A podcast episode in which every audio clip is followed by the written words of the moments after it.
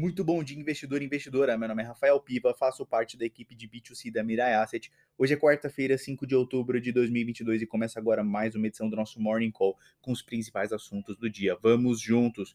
E hoje a agenda está pesada, repercutindo os indicadores de atividades, mostrando que as economias do mundo desenvolvido estão em uma inevitável desaceleração. De ontem para hoje, os PMIs vieram bem fracos na Europa, com serviços caindo de 49,8 para 48,8 pontos, na mínima em 19 meses, e no Reino Unido caindo de 50,9 para 50. Nos Estados Unidos, aguardamos os dados do ADP de empregos privados de setembro, uma espécie de prévia do payroll. A partir desses indicadores, será possível um cenário mais claro sobre a forma de atuação da política monetária do Fed, se mais hawkish ou não. No Brasil, dia de produção industrial de agosto, que deve mostrar um pequeno recuo.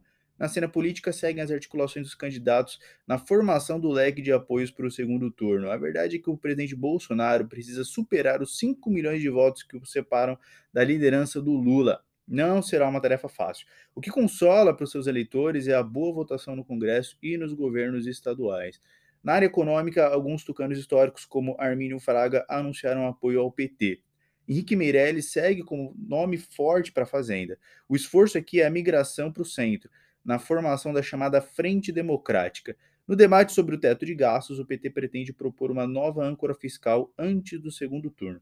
Será uma nova regra para garantir uma trava nos gastos públicos em momentos de crescimento e liberação de recursos em recessão. Na reunião da OPEP mais de hoje, em Viena, o objetivo da Arábia Saudita é irritar os Estados Unidos e ajudar a Rússia é esperado um corte mais profundo na produção de petróleo de 2 milhões de barris por dia ou mais.